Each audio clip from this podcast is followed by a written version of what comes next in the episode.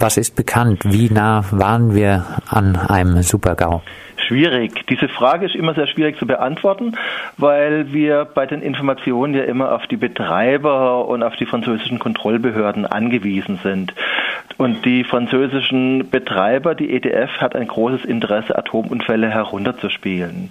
Ich versuche es einfach nochmal zu erinnern, was damals war. Nach den Informationen, die nicht der BUND hat, sondern die von der anderen Seite kommen. Es gab im Atomkraftwerk eine unsachgemäße Befüllung eines riesigen Wasserbehälters. Da ist Wasser ausgelaufen und der muss im Prinzip die Elektrik lahmgelegt haben. Das heißt, Wasser lief aus, lief in die Elektrik, äh, Kurzschlüsse und dann gibt es ja immer getrennte, voneinander unabhängig getrennte äh, Notfallsysteme. Und bisher hieß es, eines dieser Notfallsysteme wäre ausgeschaltet worden durch diese nasse Elektrik, aber man hätte das Atomkraftwerk problemlos heruntergefahren. Störfall der Kategorie 1, also eine, eine sehr niedrige Unfallkategorie. Ein Störfältchen. Ein, nö, ein Störfall. Kategorie 1 ist in Frankreich schon relativ viel eigentlich, weil man ja immer versucht, es herunterzuspielen. Und jetzt heißt es, im Prinzip wären beide Stränge ausgefallen. Das heißt also, ein Atomkraftwerk läuft und es erzeugt ja gigantische Mengen an Hitze. Und um das herunterzufahren, muss man im Prinzip die Bremsstäbe einführen, die dann die Neutronen fangen, wo man das Atomkraftwerk abschalten kann. Und das hat nicht funktioniert. Das heißt also, diese unabhängig voneinander arbeitenden Notfallsysteme haben nicht gearbeitet.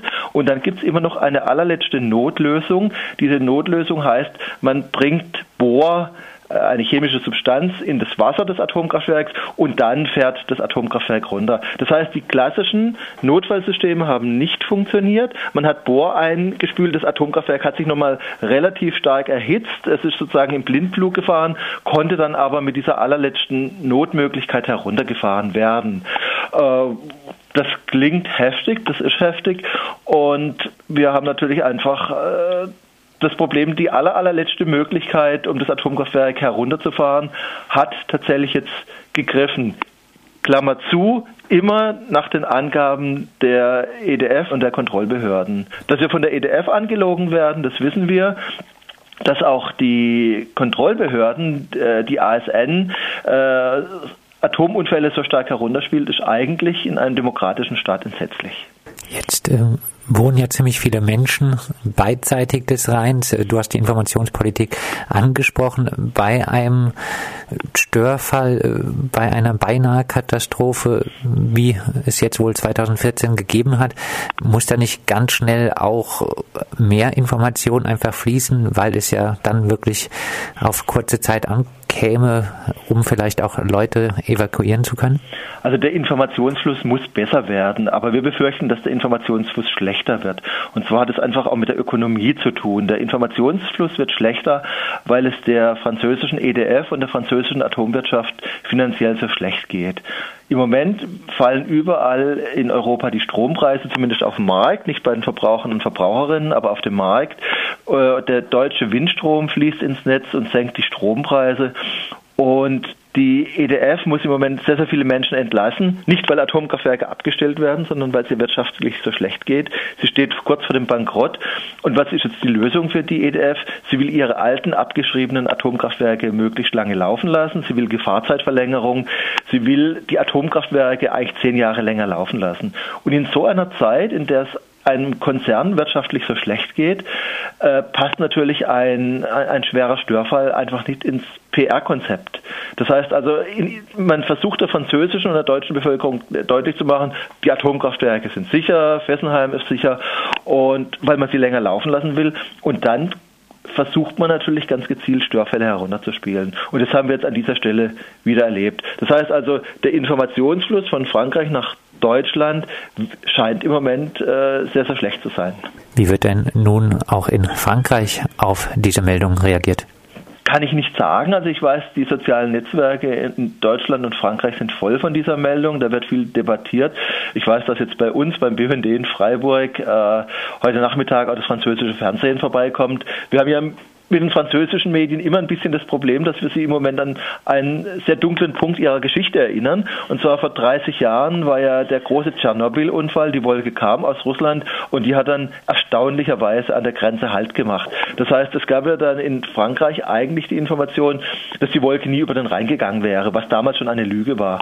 Und das ist natürlich ein bisschen das Traumata auch der französischen Medien, dass sie damals von den Behörden angelogen wurden und falsche Informationen an ihre Bevölkerung weitergegeben haben. Wir hoffen, dass das Thema auch in Frankreich aufgegriffen wird. Aber Warum wird es jetzt in Deutschland wieder so hochgekocht? Weil einfach die Leitmedien, die Süddeutsche Zeitung und die, und die ARD darüber berichtet haben. Und das ist im Prinzip der Grund, warum dieser alte Störfall sich jetzt so ein Stück weit ins Bewusstsein der Menschen wieder zurückbringt.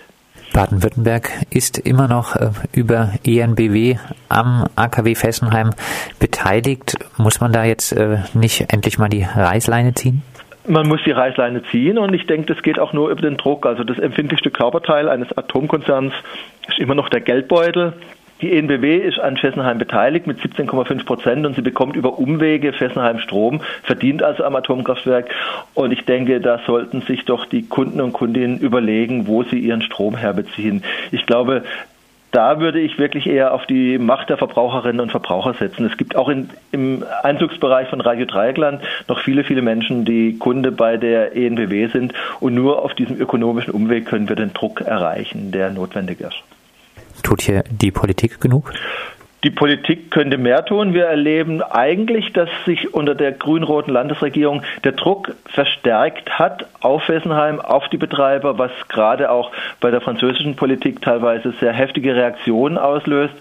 Man kann sich immer noch mehr Druck erhoffen und erwünschen, aber wir dürfen es nicht auf die anderen delegieren. Ich denke, wir müssen äh, uns überlegen, wo beziehen wir unseren Strom her. Wir müssen Druck machen und da erinnere ich einfach auch nochmal dran, dass es äh, jetzt am 24.04.2016, passend zum 30. Jahrestag der Tschernobyl-Katastrophe, dass da die Umweltbewegung am Oberrhein große Proteste plant, an vielen Brücken am Rhein, in Breisach, in Saasbach, im Markgräflerland, äh, auch auf der Europabrücke bei Kehl. Das ist eine, eine Geschichte, die muss laufen und wir wissen, wir sind jetzt fünf Jahre nach Tschernobyl, da sind Bewegungen nicht mehr so stark.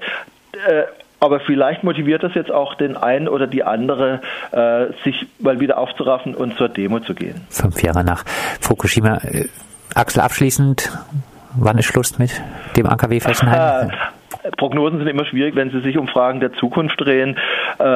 Ich denke, die Abschaltung von Fessenheim kommt nicht wie die Morgenröte nach durchschlafener Nacht. Wir werden uns weiterhin engagieren müssen. Das sagt Axel Mayer vom BUND südlicher Oberrhein. Mit ihm sprachen wir über den schweren Störfall, den es gegeben hat im AKW Fessenheim im Jahr 2014. Die Schwere ist erst jetzt, kommt so langsam jetzt ans Licht.